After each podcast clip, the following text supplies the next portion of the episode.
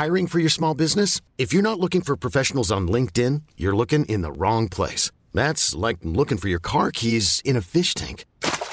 LinkedIn helps you hire professionals you can't find anywhere else, even those who aren't actively searching for a new job but might be open to the perfect role. In a given month, over 70% of LinkedIn users don't even visit other leading job sites. So start looking in the right place. With LinkedIn, you can hire professionals like a professional. Post your free job on linkedin.com slash achieve today.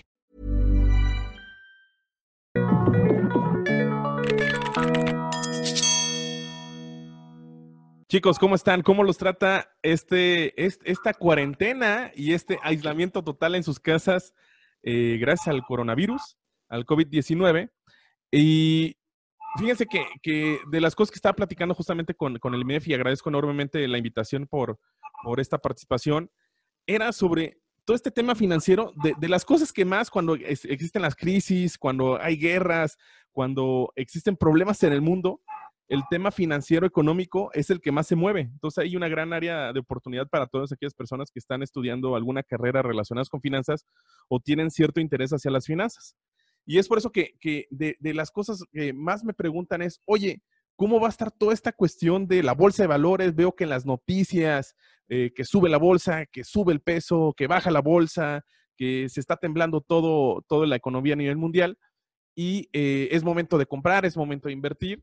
Y mi tarea el día de hoy es explicarles eh, en qué consiste el sistema financiero a nivel internacional, pero sobre todo haciendo mucho énfasis en cómo funciona la bolsa de valores.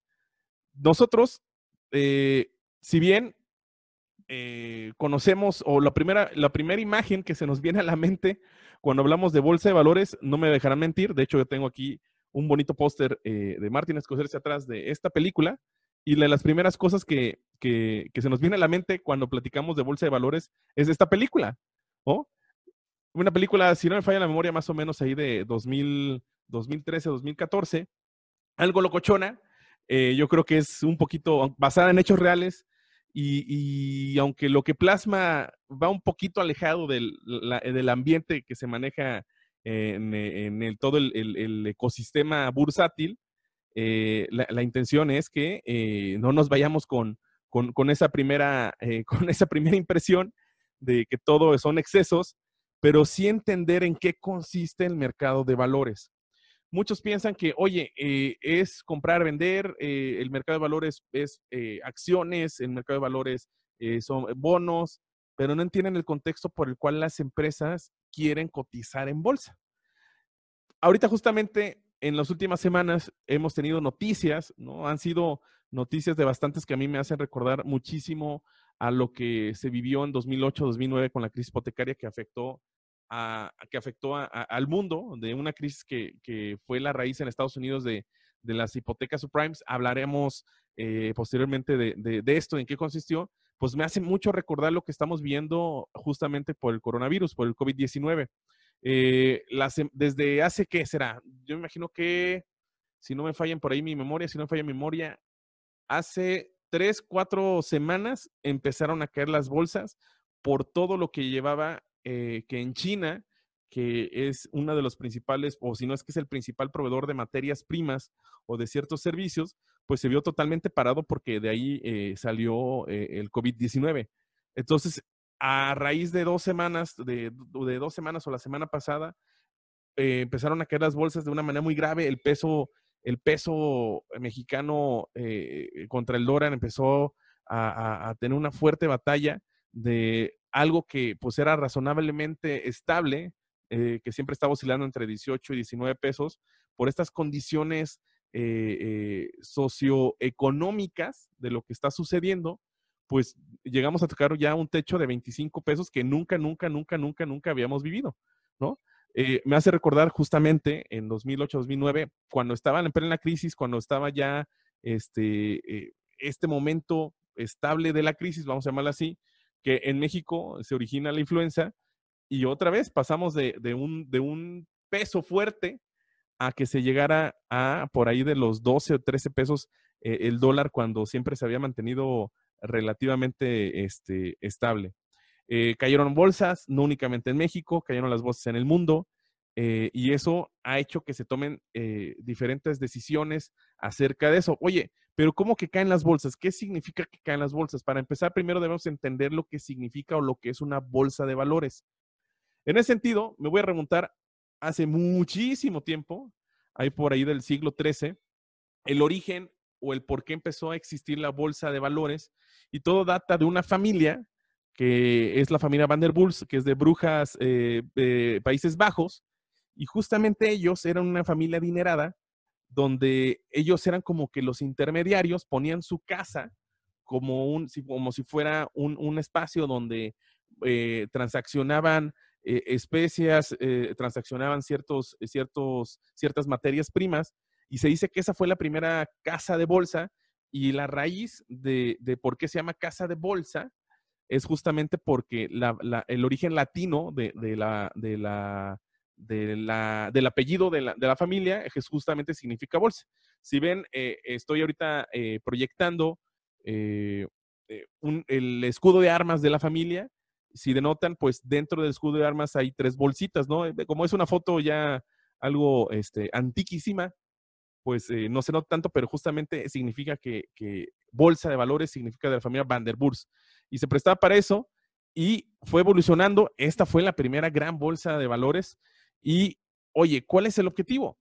Por ahí los contadores tenemos una fórmula mágica, una fórmula que yo siempre he dicho que es la fórmula que dio origen a la vida, y menciona que los activos deben ser igual a los pasivos más el capital contable, recordando que los activos son todos los derechos, todas las propiedades, todo lo que es de la compañía, por no decir en sí la compañía de manera este, física e intangible, pues para obtener ese terreno, para tener el dinero que tenemos en la cuenta bancaria, para tener inventario, para tener maquinaria, pues tenemos que encontrar diferentes fuentes de financiamiento, ya sea el pasivo, ya sea el capital contable, ya sea eh, eh, el pasivo a través de préstamos bancarios, ya sea el capital contable a través de, aportaciones de socios, de los socios que, eh, que, originaron o fundaron la compañía, o del mismo dinero que genera la compañía financia a más, a más activos.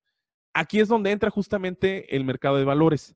Y el mercado de valores eh, sucede o, el objetivo principal es que las empresas quieren cotizar porque necesitan financiamiento para nuevos proyectos. Existe una bolsa dentro del mercado de capitales que es específicamente para acciones. Esto es que, oye, yo como socio ya no quiero aportar, yo como director general o como consejo de administración de una compañía no quiero ir a un banco, no sé, a, Citi, a BVA, a Scotiabank, a Banorte, no quiero pedir más deudas, entonces recurro, recurro justamente a la Bolsa Mexicana de Valores o a Viva, a la Bolsa Institucional de Valores, que es la nueva bolsa que tenemos aquí en México, para que yo, dependiendo de mis necesidades de financiamiento, entro a la bolsa, emita un número de acciones como capital social nuevo y justamente estoy buscando dinero fresco para poder financiar mis proyectos. Y hay otro que no es tan conocido, pero sí es muy utilizado, que es el mercado de, deuda dentro de la misma bolsa de valores, que lo que hace ahí, en lugar de dar partes o fracciones de, acciones, ¿no? O sea, ser parte de la compañía, lo que solicita es un préstamo en deuda, ¿no? Así, en grandes bonos, por así decirlo, y eh, así no pierde parte, eh, la participación de la compañía. Lo más usado, lo que estamos acostumbrados, lo que vemos en las aplicaciones de trading, lo que, lo que ahorita llegaré también a ese momento, eh, lo que hacen las casas de bolsa es justamente esta parte de la compra y venta de acciones. Y es ahí donde las empresas que necesitan este financiamiento vía bolsa de valores emiten algo llamado un IPO, que es un Initial Public Offering, una oferta pública inicial de salir a cotizar a bolsa porque van a emitir acciones para que nuevos accionistas con dinero fresco ayuden a la expansión o al crecimiento o, a la apertura de un nuevo, de una nueva, de un nuevo proyecto que tenga la compañía. Por ahí hay un viejo conocido, ¿no? No sé si han visto eh, de esta trilogía muy famosa de películas de Christopher Nolan, de Batman. En la primera película, Bruce Wayne nos deja una eh, una enseñanza sobre lo que significa salir a cotizar en bolsa. Answering the phone. It's Wayne Enterprises, Mr. Earl. I'm sure they'll call back. Bruce, you're supposed to be dead. Sorry to disappoint. I'm sure you realize I can't stop. Big machine, too many wheels turning. We're going public. I understand. And I'll be handsomely rewarded for my shares. I'm not looking to interfere. Mr. Earl, Happy birthday, Ghost. thank you. How'd the uh, stock offering go? Prices soared. Who was buying? All kinds of funds and brokerages. It's a bit technical. The key thing is our company's future is secure. The meeting's already started. What meeting? Fox. I seem to remember firing you. You did. I got another job. Yours. Whose authority? Batman may have made the front page, but Bruce Wayne got pushed to page eight.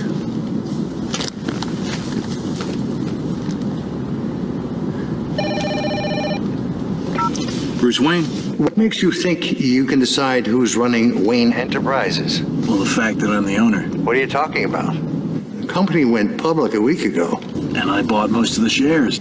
Through various charitable foundations and trusts and so forth. Look, it's all a bit technical, but the important thing is that my company's future is secure. Right, Mr. Fox? Right you are, Mr. Wayne.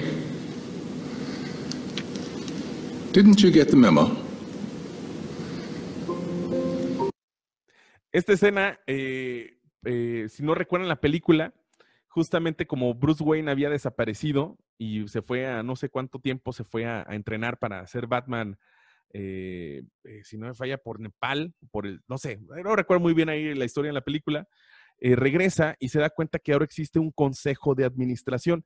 Esos, esos señores copetudos que estaban en la mesa ya forman o son parte de un consejo de administración que es donde recae muchas de, las decisiones de la compañía. Y ese, ese eh, consejo de administración, pues de- le dan las instrucciones o es el encargado de vigilar eh, que lo que los accionistas quieran o quieren eh, eh, por parte del director general se cumplen esas expectativas y esas metas. Entonces aquí el consejo de administración está decidiendo que empresas Wayne, ¿no? que todas las empresas de la familia Wayne salieran a cotizar a, bolsa, por eso van a emitir un IPO para que fueran capaces de, de, no sé, de nuevos proyectos que, en ese momento quería o necesitaba esta compañía. Lo interesante acá es que ya ven como que van a dejar o, van a dejar al lado a Bruce Wayne de esto. Cuando una empresa sale a cotizar a bolsa, cuando una empresa sale a cotizar a bolsa, este, lo que hace es que se vuelve pública. Y este es un carácter que a veces como confundimos que pública eh, pertenece a gobierno y no. Es pública porque eh, eh, sale un público inversionista y tiene esta capacidad o tiene, perdón, la obligación, las empresas que salen a cotizar a bolsa de dar información trimestral y anual, su información financiera, debe darle un reporte a los accionistas y por eso se vuelve pública. En ese sentido, una compañía, un ente moral, una persona moral, tiene una capacidad de ser una sociedad anónima. Y lo que dice la ley de mercado de valores es que el proceso natural para que una, una compañía cotice en bolsa debe pasar de ser de SA a una SAPI, que significa una sociedad anónima promotora de inversión, como que son los primeros pasos. Y luego sigue a ser una sociedad anónima promotora de inversión bursátil, ¿no? Como que van caminando a convertirse a lo que ya es una, una, una SAP, una sociedad anónima bursátil. Por ahí, eh, quien sigue las transmisiones de deportes, eh, eh, si ven los partidos por TV Azteca o de repente ve algún ticket de Walmart, al final de las transmisiones de TV Azteca dice TV Azteca SAP, no dice TV Azteca SA o de CB, sino que dice eh, TV Azteca SAB. Significa que TV Azteca es una sociedad anónima bursátil, es decir, cotiza en bolsa.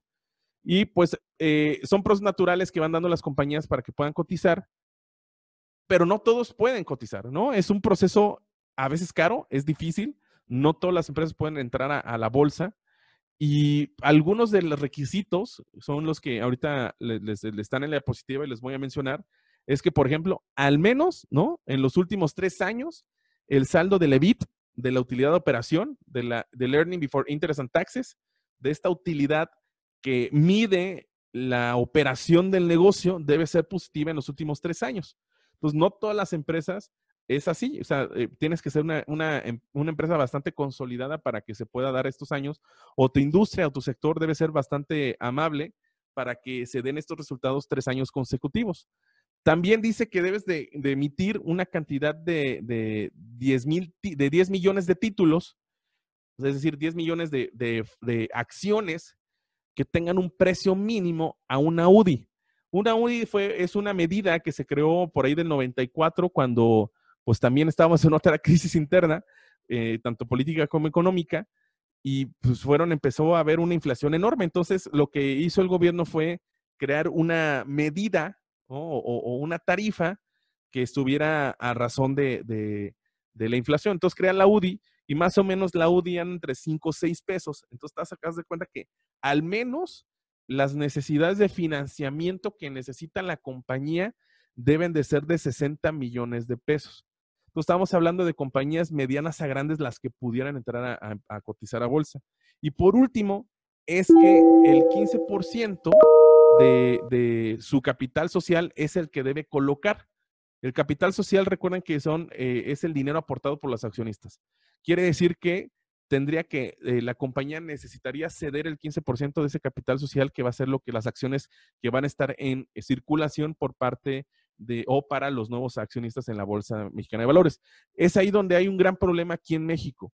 En México tenemos, somos muy paternalistas o somos muy familiares eh, respecto a, las compañías y por eso no todas las compañías se animan a, cotizar porque piensan que eh, ya no va a ser propiedad tal cual de una compañía, de, la familia una compañía. Eh, tenemos ejemplos claros que no es así, ¿no? me viene a la mente ahorita la, la compañía Bimbo, donde la familia Servige todavía pues tiene un gran porcentaje de participación sobre ella. Eh, FEMSA también sigue siendo una empresa familiar, CEMEX también sigue una, empresa familiar en menor cantidad, pero aquí la idea es que eh, eh, no se piense como si ya se perdiera el control de la empresa familiar. Hay un proceso de institucionalización que ahorita mencionaremos de, de grandes rasgos de lo que es, y la idea es que pues dejen de ser dueños de un pastel chiquito para que dejen entrar a otras personas y ser dueños de un pastel muy grande, sean parte de una rebanada muy grande que incluso puede ser del mismo tamaño del pastel chiquito que ellos tenían, para que así las utilidades y los dividendos pues sean muchos mayores y se mejoren mejores resultados para el patrimonio de la familia. Eso es una, eso es una percepción que lamentablemente en México nos falta muchísimo. Ya veremos cuántos son, cuántos son las empresas que cotizan en México versus otras, otros países como andan en esta educación bursátil de las compañías y, por ejemplo, si yo quiero salir a cotizar a bolsa, esta es una serie de pasos que la Bolsa Mexicana de Valores ha puesto. Debes de cumplirlo sí o sí. Que primero es la implementación de un gobierno corporativo. Oye, ¿qué es un gobierno corporativo? El gobierno corporativo es la forma en que las, empresas se gobiernan, es decir, comités, es decir, eh, algunos protocolos, y ya después que está implementado, que hay un consejo de administración, que haya auditor interno, que haya auditor externo, que hay una jerarquía por un director general, los diferentes directores como el de finanzas, como el de mercadotecnia, el de operaciones. Entonces es como que crear toda esta manera de gobernar, que haya reglas claras del juego para la compañía. Luego tener a un, intermedio colocador, que es justamente donde entran eh, las casas de bolsa, puede ser un, eh, puede ser, no sé, un vector, puede ser un Actinver, que a través de ellos ayuden a, en el sistema de la Bolsa Mexicana de Valores a emitir las acciones. Elegir una calificadora, que es cuando escuchamos estos de que en México, ah, justamente el día de ayer en la tarde, hoy en la mañana sale la noticia de que Standard Poor's nos baja la calificación. Las grandes calificadoras son Standard Poor's, eh, Fitch y, este, y se me está yendo por ahí otra, pero ellos lo que hacen es que miden el grado de dejar de pagar deuda, sino que la calificadora tiene esta, eh, eh, tiene, o su servicio es justamente como que declarar o dar una calificación, valga la redundancia, si la compañía, o en, en este caso el gobierno, es capaz de solventar sus gastos o pagar sus deudas. Entonces, la compañía necesita contratar a una calificadora para que pueda medir ese riesgo de no pagar a sus deudas y también como que avalar de que pues la compañía está bien, que está chida, ¿no? Después viene una solicitud, es la parte burocrática, ¿no? Papeleo, papeleo, papeleo. Luego, junto con algunos eh, intermediarios, los mismas, las mismas casas de bolsas, un Credit Suisse, qué sé yo, empieza como un roadshow donde el director general, con el presidente del consejo, con la gente encargada de las casas de bolsa, empiezan a visitar empiezan a visitar este, fondos de ahorro de otros países, em, empiezan a visitar family offices, donde eh, eh, como que lo que quieren es que antes de que suceda o que salga a cotizar a bolsa la compañía, pues ya tengan aseguradas alguna compra inmediata para que se empiece a dar este libre mercado en, este, en el mercado de capitales vía acciones de, las compañías. Y por último, pues ese es el mantenimiento de la emisión. O sea, tienes que cumplir cierta normatividad, como comentaba, que cada tres meses necesitas eh, eh, colocar o, poner eh, público tus reportes trimestrales. Y por ahí de marzo a abril, siempre las empresas dan su reporte trimestral después de una junta de consejo, una junta de accionistas, una asamblea de accionistas que se da. Y para eso necesitan siempre contratar algún despacho contable, ¿no? Una, una firma de auditoría que normalmente son las Big Four, que son así como que las fancy, son las firmas copetonas, como PwC, EY, KPMG, Deloitte, porque son las que como que tienen más credibilidad, aunque sí, eh, cuando fue 2008, muchas de estas compañías como que se vieron ahí medias eh, tapeteadas porque pues están prácticamente regalando su firma o prácticamente regalando su calificación en el caso de las calificadoras. Entonces hay como que siempre esta cuestión medio política de, o sea, ¿quién eres tú para calificarme o quién eres tú para dar una opinión? Lo que les comentaba, en México somos de carácter familiar, las empresas son de carácter familiar y para que vean este ejemplo, en México tenemos dos bolsas, una reciente creación, si no me fallan los cálculos, que estamos ahorita en 2020, hace tres años ya, eh, surge la Bolsa Institucional de Valores eh, con un poco más de 280 empresas, que la intención de Viva es como atacar a esta mediana gran empresa, le dicen medium o large, ah, large cap empresas, que necesitan financiamiento no tan grande porque si se dan cuenta, cuando ahorita que mostré los requisitos para poder cotizar en bolsa, pues son, es, es una necesidad de, financiamiento bastante grande. La Bolsa Mexicana de Valores tal cual está por ahí de, de 160 empresas, un poquito más de 160 empresas, pero si nos damos cuenta con Estados Unidos, la cultura bursátil es mucho más grande.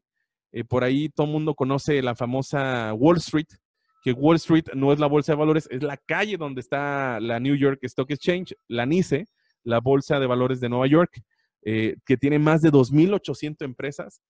Eh, allá prácticamente hasta, hasta la empresa que lava los tapetes de las casas este, puede cotizar en bolsa. En Nasdaq es una, eh, es una bolsa totalmente electrónica, no la operan seres humanos.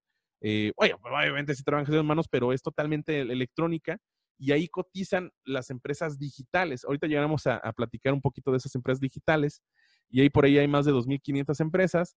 Eh, y por ahí hay otras 10, 10 bolsas de valores en Estados Unidos, como la Bolsa Americana, la Bolsa de Chicago, la Bolsa de Florida, etcétera, etcétera, etcétera.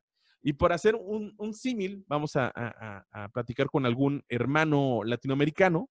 Chile, que Chile, si no me falla la memoria, por ahí andar de 16 millones de habitantes, pues tiene la Bolsa de Santiago, con más de 700 empresas, y aparte tiene otras dos bolsas de valores, eh, este, pero a mí impresiona de que cuál es la cultura bursátil o cuáles son, digamos que las trabas para que eh, en México no haya más empresas que estén cotizando en bolsas y, creo que eso permitiría un poquito más el crecimiento de las, em, de las, empresas y por ende el crecimiento económico del país. Eh, yo la verdad tengo mis asegúnes sobre cómo, cómo va a ser la evolución de Viva. ¿No? Hay muchos rumores, hay muchos mitos acerca de, qué va a pasar con Viva en el futuro, porque prácticamente son las mismas empresas. Entonces tiene, tiene un gran eh, reto eh, eh, la presidenta de Viva, la presidenta de Viva, en como que promover que las empresas coticen en, su bolsa de valores. Pero bueno, a ver, entonces, ¿de qué trata todo este universo de la bolsa de valores? Pues las empresas, como bien comenté, las empresas que salen a cotizar a bolsa es financiarse, recibir dinero fresco, dinero para poder hacer sus proyectos, y yo como público inversionista es generar patrimonio, ¿no? Que es ahí donde entra esta cuestión de compra y venta de acciones, que tengo la aplicación, que contacto a mis amigos de Vector, que contacto a mis amigos de Actinver, que contacto a mis amigos de GM Home Broker, ¿no?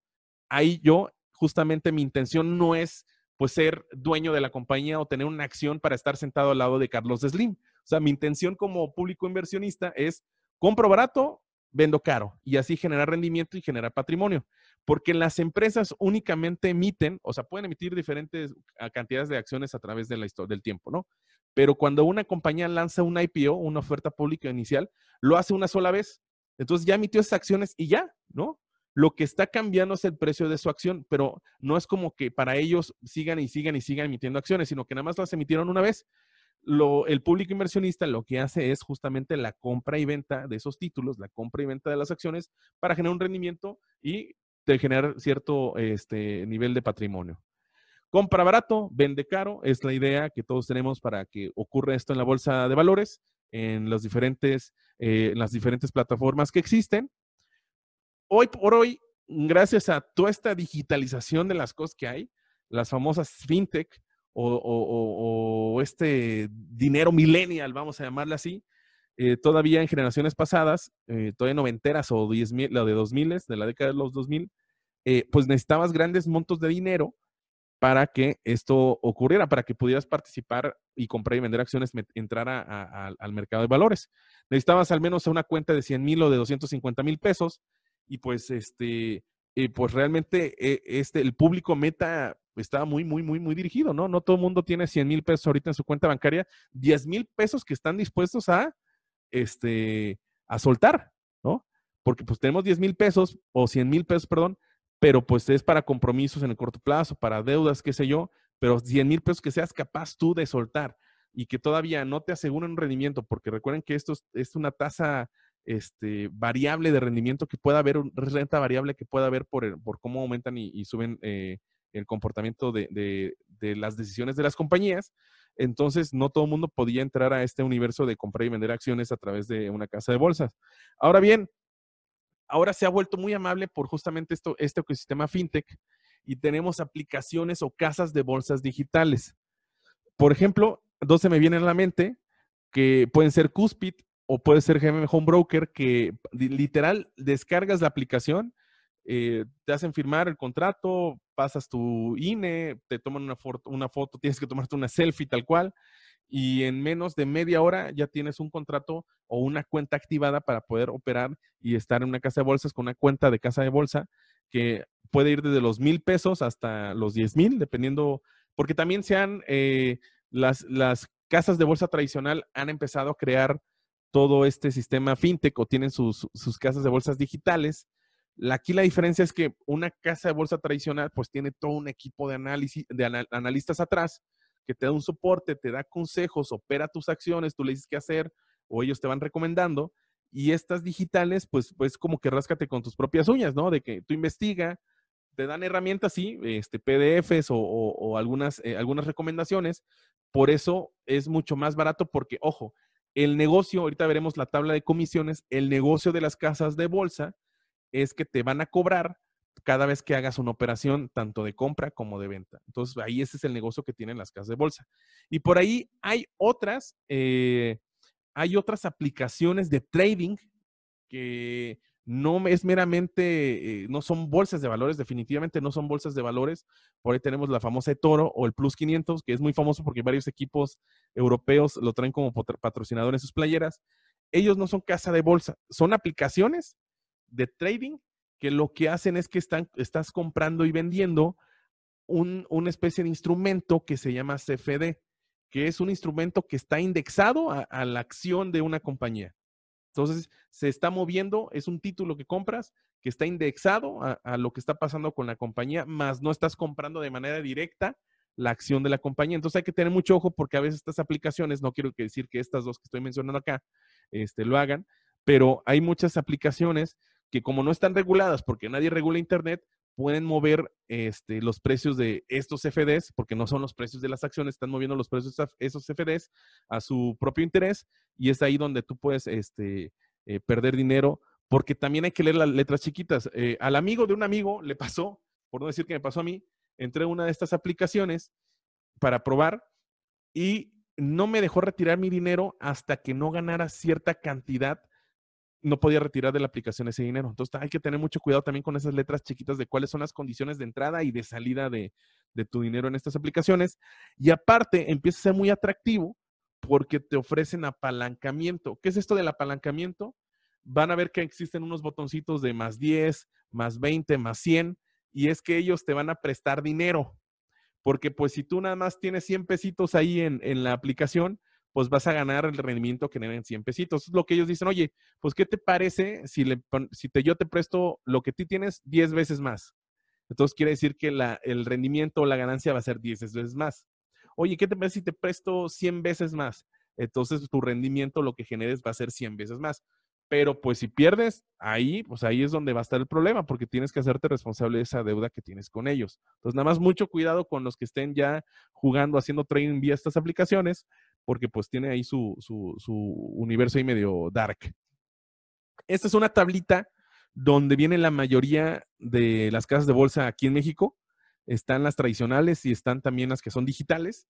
Y pues más o menos para que vean cómo se manejan eh, eh, las comisiones por cada operación, eh, pues estamos hablando que oscila dentro del punto 25% hasta un 40%, punto 40%, perdón, que por cada transacción que hagas, por cada compra que hagas, sobre esa compra, sobre ese precio de compra que estás, valga la redundancia, comprando, te van a cobrar justamente ese porcentaje. Entonces también, no todo es felicidad, hay que asumir que el rendimiento que tengas después de comprar, pues sea mucho mayor a, justamente a la comisión para que pues valga la pena realmente invertir. Muchos lo que hacen es, ok, va, ya compro y en el mismo día veo que aumenta punto 25, eh, punto 25% la acción o tengo un rendimiento punto 25 en ese día, pues este, pues perdóname, pero luego vas a perder porque vas a tener que pagarle punto 25% por la venta luego y recuperar ya, volverlo líquido, volverlo en efectivo.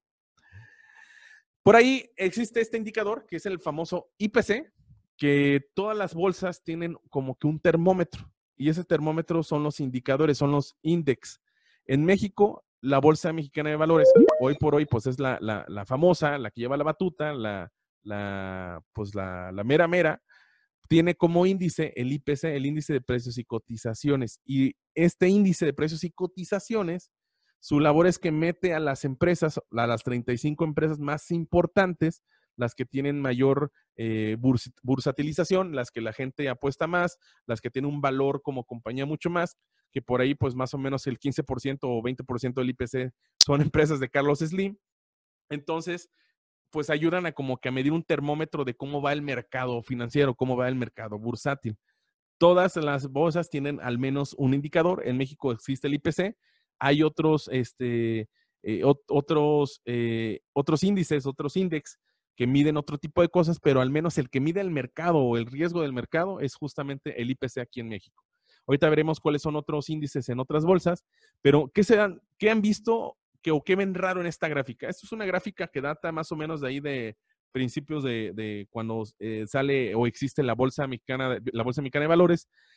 ayer todavía, pues me hice, actualicé esta gráfica. Todavía ayer que este, nos están lloviendo durísimos los aguacatazos en la bolsa y se dan cuenta por ahí, esa gráfica muestra en sombreado de color amarillo una caída estrepitosa durante varios meses ¿Y qué fenómeno fue el que sucedió justamente por ahí, si nos vamos a dar, si nos damos cuenta, perdón, en, este, eh, en las fechas, qué fenómeno fue el que ocurrió? Me gustaría que alguien, alguien así, habilitara el micrófono y me comentara que qué se imagina que pasó cuando, caí, cuando cayó justamente eh, la bolsa. La crisis del 2009. Exactamente, fue la crisis 2008-2009 y se ve este efecto de vuelo en B, ¿no? Donde cae de manera radical, o sea, cae estrepitosamente y luego vuelve a subir. Oye, pero ¿qué pasó? Pues fue una crisis ocasionada por unos eh, instrumentos financieros llamados CDOs, que era una inversión sobre las hipotecas o los bonos de las casas, pero nadie se daba cuenta que lo que estaba dentro de esos instrumentos eran hipotecas que la gente no estaba pagando.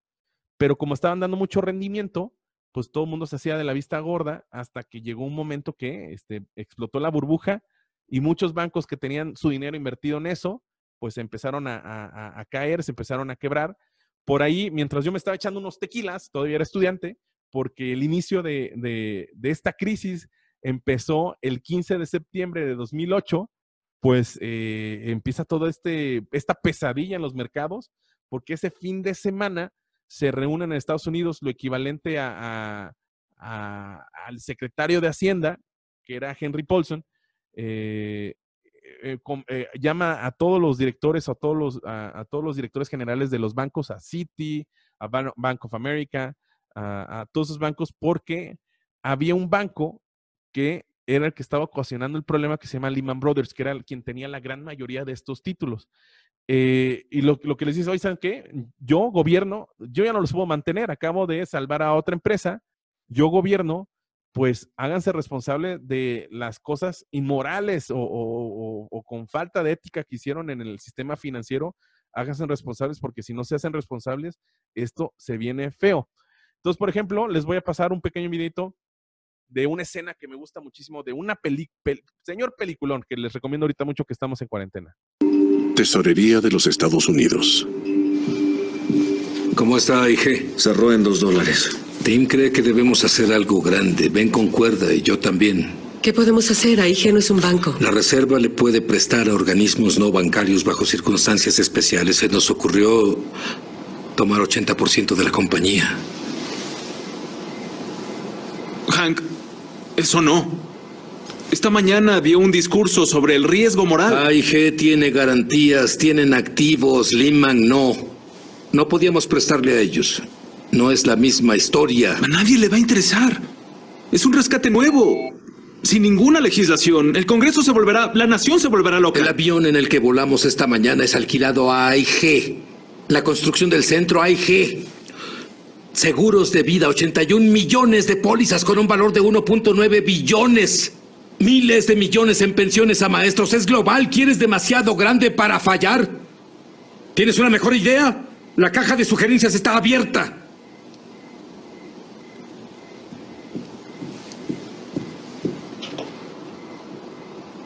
Siento hacer esto ahora, pero necesitaré una conferencia de prensa a primera hora y no sé qué voy a decirles. Diles que Lehman agravó a AIG. Los pagos simultáneos a presidentes e intercambios de deudas impusieron una presión catastrófica. Ve más atrás. La suma global de capital de inversión. Todos tienen que entenderle. Empieza con las casas. A ver, a ver, que lo explique así. Wall Street empezó a agrupar préstamos inmobiliarios apoyados con hipotecas y le vendió parte de esos grupos a inversionistas. Y estaban ganando mucho dinero y empezaron a presionar a los prestamistas. Vamos, necesitamos más préstamos. Los prestamistas ya le habían prestado a clientes con buen crédito, entonces eh, apuntaron más abajo, redujeron los requisitos. Antes, necesitabas un historial crediticio y un enganche del 20%. Ahora ya no es necesario ni el depósito. Y el comprador, el tipo promedio de la calle, asume que los expertos saben lo que hacen y se dice a sí mismo, si el banco quiere prestarme dinero, debo poder pagarlo. Y busca el sueño americano y compra su casa. Los bancos sabían que prestar sin solvencia era arriesgado. Enfócate en la solvencia. Y para controlar las pérdidas, los bancos compraron seguros. Si las hipotecas no se pagaban, la aseguradora pagaba. Intercambio de deudas. El banco asegura sus pérdidas potenciales para eliminar los riesgos de sus libros e invertir más y ganar más. Muchas compañías aseguraron sus hipotecas y una fue tan estúpida que aceptó riesgos difíciles de creer. AIG. Y enfócate en estúpida. ¿Y cuando me pregunten por qué lo hicieron? ¿Comisiones? Cientos de millones en comisiones. AIG pensó que los precios de bienes raíces subirían más, pero pasó lo inesperado. Los precios de las casas cayeron. Y para el pobre diablo que compró su casa, la tarifa baja de su hipoteca se acaba. Sus mensualidades suben y deja de pagar. Las hipotecas aseguradas aumentan y AIG tiene que pagar los intercambios. Todos ellos, en todo el mundo, al mismo tiempo. AIG no puede pagar. AIG quiebra. Todos los bancos que aseguraron presentan pérdidas masivas el mismo día. Y todos ellos quiebran. Todo se desploma. ¿Todo el sistema financiero?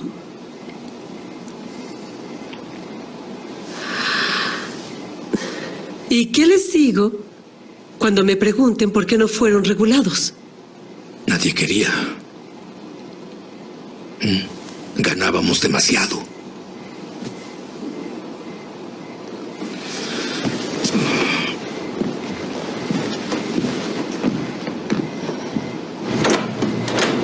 Enfócate en... Ganábamos demasiado. esta película es de mis favoritas, si no es que en temas financieros eh, es de mis favoritas o la favorita. Eh, se llama Too Big to Fail, es de HBO, eh, garantía, ¿no? Este, por ahí si todavía te quedaste traumado con Game of Thrones y todavía tienes tu suscripción o te injertaron la suscripción de HBO Go, está disponible en esa aplicación y la puedes ver. Se llama Too Big to Fail, muy grande para caer y habla sobre esos momentos previos de dar el aviso de que pues ya el mundo está colapsando en el, en el sistema financiero. Eh, ese señor que pelón de lentes era Henry Paulson, que era lo que les mencionaba, lo equivalente al, secretario de Hacienda.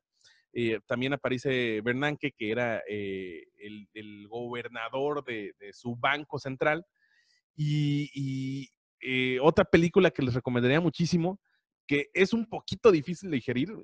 Yo, inclusive, siendo, habiendo estudiado finanzas o contra finanzas, me cuesta todavía entender mucho del tecnicismo que hay y es la de, eh, de, Big Short, la gran apuesta, eh, que tuvo ciertas nominaciones en los Oscars en, aquel momento, en los premios Oscar, y también va explicando paso a paso cómo se, da, cómo se va dando esta crisis, que, los que lo que le comentaba es que en aquel momento, en 2008, fue una crisis más de ética, de, de, este hambre voraz o, de esta avaricia que, tenían, eh, que tenía el, sistema financiero, las instituciones financieras, que contrario a lo que está pasando ahorita, que fue un fenómeno eh, de salud, fue, es un tema de salud que va mermando, que va haciendo que colapse todo el sistema comercial a nivel internacional. Índices, ¿qué son los índices? Como ya he comentado, son como esos termómetros que te ayudan a medir si, si, el, si la bolsa va bien o va mal, que están incorporadas por eh, las principales eh, compañías que están cotizando en esa, en esa bolsa. En México tenemos el IPC, en, en, la bolsa de Nueva York tenemos el Dow Jones o tenemos el Standard Poor's 500, que actualmente la que tiene mayor uso, la que tiene una mayor, mejor sensibilidad acerca de la bolsa es el Standard Poor's 500, que tiene a las 500 mejores empresas o con mayor eh, grado de bursalización en la bolsa de Nueva York. Nasdaq tiene su índice que se llama tal cual Nasdaq. La bolsa de Tokio eh, es la Nikkei 225, que tiene 225 empresas. Por ahí está la bolsa de Frankfurt, que tiene como índice el DAX. Y así cada bolsa de valores tiene al menos un índice principal que te ayuda a medir si su, este, eh, si la bolsa sube, si el mercado financiero sube o el mercado bursátil baja. Entonces es un termómetro que justamente es muy importante para medir ese grado. Para que vean en esta gráfica que muestro, eh, estoy comparando diferentes índices, diferentes mercados. Estoy haciendo una comparación con el oro y con el dólar para que vean en promedio en los últimos 10 años cómo va girando la cosa. Por ahí hay un instrumento que creo que es muy conocido por todos, que es el famoso CETE. El CETE es, una, es un instrumento del gobierno, es deuda que emite el gobierno que lo saca a un público, eh, no quiero decir inversionista porque no está tal cual, no eres parte de, del gobierno de, esta cuarta transformación, no es mentira, no es parte del gobierno tal cual, sino que le estás prestando al gobierno. O sea, tú eres como que el, banco eh, prestamista del gobierno y te asegura una, sí o sí, se venga un terremoto, caiga o lleguen los extraterrestres, de manera eh, mensual, cada 28 días, de, manera trimestral, cada 90 días o de manera anual, te aseguran un rendimiento. Y ese rendimiento en los últimos años ha estado bastante alto porque después de la crisis 2008, los bancos empezaron justamente a subir la tasa de interés. Hay dos diferencias, hay dos tipos de políticas en los gobiernos. Está la política monetaria y está la política pública fiscal. La política monetaria es únicamente y es exclusiva, quien toma la decisión de esa política monetaria son de los bancos centrales. En el caso de México es el Banco de México. Eh, lo que hace es que aumenta y baja las tasas de interés. Oye, ¿por qué aumenta o baja la tasa de interés? En aquellos momentos, cuando ocurre la crisis, eh, más o menos eh, la tasa de, interés promedio estaba por ahí del 4%. Con esta cuestión de que los créditos empiezan a subir, toman la decisión los bancos centrales de bajarlo. Incluso en Estados Unidos se dice, bueno, eh, pasó, bajaron a tasa cero, ¿no? ¿Qué significa? Recuerden que las tasas de interés tienen un comportamiento activo y tienen un comportamiento pasivo. Es decir, yo si pido prestado, pues esa, esa tasa de interés es lo que yo voy a pagar de intereses. Yo si meto rendimiento, pues esa tasa de interés es la cantidad que me va a dar, de rendimiento el instrumento donde lo estoy metiendo. Entonces, lo que, lo que hacen cuando bajan las tasas de interés es fomentar, número uno, a que la gente vaya a solicitar créditos. Por ahí mencionaban que este, el crédito es como el aceite de la economía. Tú vas a pedir un crédito a una, baja, una tasa de interés muy baja en Estados Unidos, que era a mínimo porcentual. Llegas, tienes tu crédito, sales a comprar y así se va reactivando la economía. Cuando van subiendo las tasas de interés, lo que quieren hacer es, oye, ¿sabes qué? Eh, mejor ahorra, mejor invierte en CETES para que no ocurra inflación. Entonces, el Banco de México va midiendo, así va teniendo estos sensores junto con el gobernador del Banco de México y los subgobernadores van tomando decisiones para ver si es, es momento de bajar las tasas o es momento de subir las tasas. Entonces, en México, en aquel momento llegamos a estar, eh, hasta hace apenas un año, año y medio, llegó a haber un CETE o una tasa de, que va muy, muy cercano, va a la par de, la tasa de interés objetivo del Banco de México, por ahí del 8%, ¿no? O sea, era un mega rendimiento. Porque si se dan cuenta cuáles han sido los rendimientos que tiene el IPC, que es la Bolsa Mexicana de Valores, el rendimiento que ha generado en los últimos años es nada. Es más, de fines ilustrativos, imagínense Ahorita con todo lo que está pasando, acumulado el IPC lleva una pérdida del menos 13.59%. Cuando si tu dinero está en CETES, ahorita justamente el, eh, la semana pasada dio el aviso y si no me falla por, por, por, estos momentos, ahorita como a la una, debe haber algún aviso por parte de la Junta de Gobierno del Banco de México sobre alguna otra decisión sobre esa tasa. Entonces, ¿qué prefieres? Eh, algo que está por ahí eh, variable, ¿no? Que no sabes si vas a ganar o perder, que es entrarle a la bolsa, o tener un rendimiento fijo de manera este, mensual y que se capitaliza de manera anual, como es el CETE. Entonces, aquí están algunos ejemplos. Obviamente, ¿no? Ahorita lo que mucha gente le está ganando porque tenía su dinero en dólares, con este sopetazo de pasar de 19 varos a 25 pesos, pues mucha gente pues ya se vio beneficiada de, ese tipo de cambio. Lo que comentaba los CETES, es también, fíjense que, eh, creo que es muy famoso que ahorita que en estos momentos donde hay muchos Instagramers financieros, donde hay mucho blog de finanzas, etcétera, etcétera, la recomendación es que metan su dinero en CETES.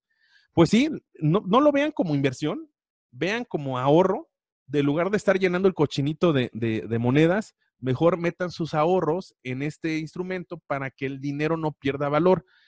Mm, sigue siendo una tasa atractiva, sí, si lo estamos viendo en comparación a, invertir en bolsa cuando hay incertidumbre, pero pues también imagínate, aquí les hacía un ejercicio de que si metían 10 mil pesos y dejaban ese dinero todo un año, pues al final nada más iban a ganar por ahí de 561 pesos.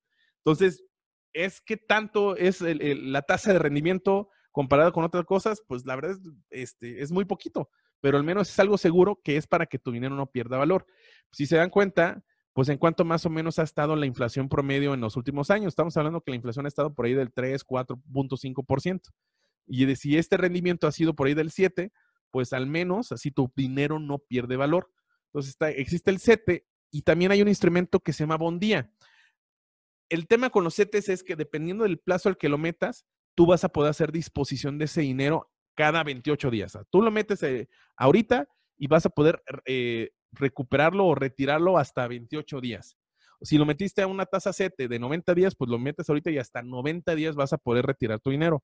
Y lo que hizo eh, la Secretaría de Hacienda junto con el Banco de México, que esta es la página de, oficial del CETE Directo, lo que hizo es crear otro instrumento que se llama Bondía y lo que hace es que tú a una tasa de interés mucho, un poquito más bajita, por ese costo de oportunidad del dinero, eh, día con día, oye, ¿sabes qué? Le invertí esto, ah, vamos para afuera. O sea, tú puedes hacer este retiro de dinero de manera diaria. Eh, los tiempos están moviéndose, estamos otra vez cayendo en esta política monetaria de reducción de la tasa de interés con el objetivo que la gente pida préstamos y salga a comprar. Eh, y aquí está medio extraño, es muy, muy, muy extraño porque pues no podemos salir de nuestras casas. Entonces se está dando mucho que todas estas plataformas de, comercio electrónico, el número de acciones está, perdón, el, su precio de acción está aumentando muchísimo porque obviamente, pues, este, yo soy intermediario y se llevan comisión por estas transacciones. Eh, la semana pasada, eh, el Banco de México redujo esa tasa de interés, estaba por ahí de, entre 7, 6.75, este, la bajó 6.50. Yo estimaría que llegara otra vez por, por ahí del 5.50 o del, o del 6% como aquellos momentos. Eh, Estados Unidos hace dos semanas toma la decisión de otra vez hacer la reducción a tasa cero para que pues otra vez prácticamente le están regalando el crédito para que puedan pedir los créditos y puedan este, la gente comprar cosas y reactivar la economía. Y el mensaje aquí es, no, pues a mayor riesgo, mayor rentabilidad. Sea, si tú quieres eh, mayor, mayor rendimiento, pues sabes que va a haber un, un ingrediente de mayor riesgo. Otro mensaje que les diría es que eh, tampoco te vas a volver rico de la noche a la mañana. Si tú quieres meter a bolsa de valores, es con paciencia. Ahorita es buen momento de invertir. Si tienes esa disposición de efectivo, dinero que ahorita no vas a ocupar o que no es para emergencias, y si tienes un colchoncito de dinero que, que, gustarías medir, es momento de meterle a alguna empresa que tú consideres que es bastante fuerte, porque sí o sí, ahorita que pasemos todo este momento del coronavirus, las empresas van a retomar su causa natural y van a regresar a ser grandes empresas. Entonces es un buen momento de invertir no te desesperes. Si llegaras a perder una un día a otro, no quieras retirar tu dinero, simplemente tienes que haber estudiado previamente o analizar previamente la compañía porque las cosas van a mejorar sí o sí.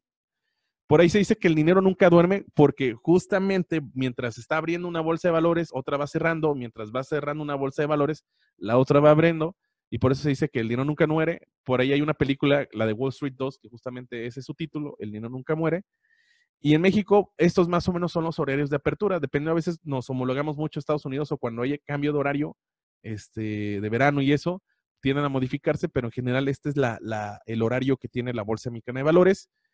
Eh, quería ponerles este ejemplo. Justamente esta plática está siendo patrocinada por Zoom, eh, esta plataforma de videoenlace, que si hacemos el ejercicio con Alphabet, que es Google, si hacemos el ejercicio con la acción de Facebook, hacemos el ejercicio con Microsoft, que tiene ahí diferentes herramientas de video enlace. Chequen el precio de la acción, cómo comenzó eh, a finales de, 2019, antes de que empezara o se dieran los primeros casos en China de, coronavirus, del COVID-19, de esta derivación COVID-19, a cómo ha aumentado desde trancazo hasta el día de ayer. El día de ayer llegó a de un valor que tenía antes, así meses anteriores, a 69 dólares, ahora está a 141 dólares. Y es que pues esas son las oportunidades que hay, ¿no? Pues ahorita como todo mundo, todas las cosas están siendo por videoenlace, son estos sopetones de, rentabilidad que te, te, están dando a este tipo de compañías. También tengan mucho cuidado, de repente, si conocen al amigo del amigo que ya trae su Ferrari, ese tipo de cosas, probablemente les están ofreciendo un esquema Ponzi que más allá de invertir o comprar acciones, tienes que poner 5 mil pesos y te están asegurando un rendimiento y tienes que invitar a otros amigos y pues amigo, eso se llama flor de la abundancia. Y por ejemplo, tengo caso de unos alumnos que me llegan, les pregunté que querían esto, tal, y les pedí, oye, pues tendrá esta persona, tendrá alguna, o esta compañía que te está ofreciendo que, que le entres, tendrá alguna, algún certificado que puede ser broker. Y a ver, déjeme pedirlo. Y me trajeron este, que este, que pues está certificado por, por Chipre. Para empezar, yo, yo ni sé ni dónde queda Chipre. Entonces, estos son de los juegos que deben tener mucho cuidado. En México, eh, el certificado lo da la Asociación Mexicana de Intermediarios Bursátiles, el AMIF, y para poder ser broker financiero, para trabajar en una casa de bolsas, debes de certificarte en alguna de las figuras que tiene. Hay una certificación que es prácticamente hasta, dicen algunos, no quiero meterme yo a, discusión con mis colegas profesores, que es hasta creo que más importante en el mundo financiero que una maestría, que es el CFA, que lo que te hace es que eres todo así, este, todo un copetón de las finanzas y, es una certificación muy, muy famosa que tiene validez a nivel internacional. Mucho cuidado con estos esquemas Ponzi, como mencionaba, de que la invitación a que te integres a estas pirámides que te dicen que vas a, operar una herramienta de bolsa, cuando realmente pues es un esquema de estos de, de flor de la abundancia de aplicaciones, ya estamos a punto de acabar, de aplicaciones que recomiendo muchas, que te está dando muchas noticias y de manera gratuita, es esta de Investing. Tú puedes crear como que tu mini portafolio para darle seguimiento a, diferentes, a, diferentes acciones. Y este, sin más, por despedirme, eh, tengo mi canal de YouTube donde tengo un podcast y diferentes herramientas para, clases de, de, diversos, de diversos temas, diversas materias. Es en Prepedia, y ahí el podcast también está en Spotify. Así que son bienvenidos. Eh, hay un episodio que me gusta mucho que hice con, con un grupo estudiantil, con Bulls and Bears, ahí en, en- en el campus, que sí, justamente ahorita que estamos en, en temas de cuarentena y que ya no estamos picando los ojos, hablamos sobre películas de finanzas que te ayudan a comprender un poquito más todo este universo de las finanzas que tiende a ser muy complicado de, de- de explicar. Les recomiendo mucho ese episodio. Así que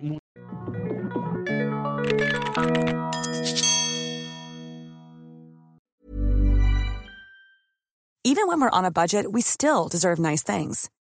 Quince is a place to scoop up stunning high-end goods for 50 to 80% less than similar brands.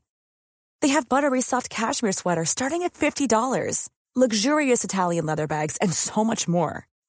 Plus, Quince only works with factories that use safe, ethical, and responsible manufacturing. Get the high-end goods you'll love without the high price tag with Quince. Go to quince.com slash style for free shipping and 365-day returns.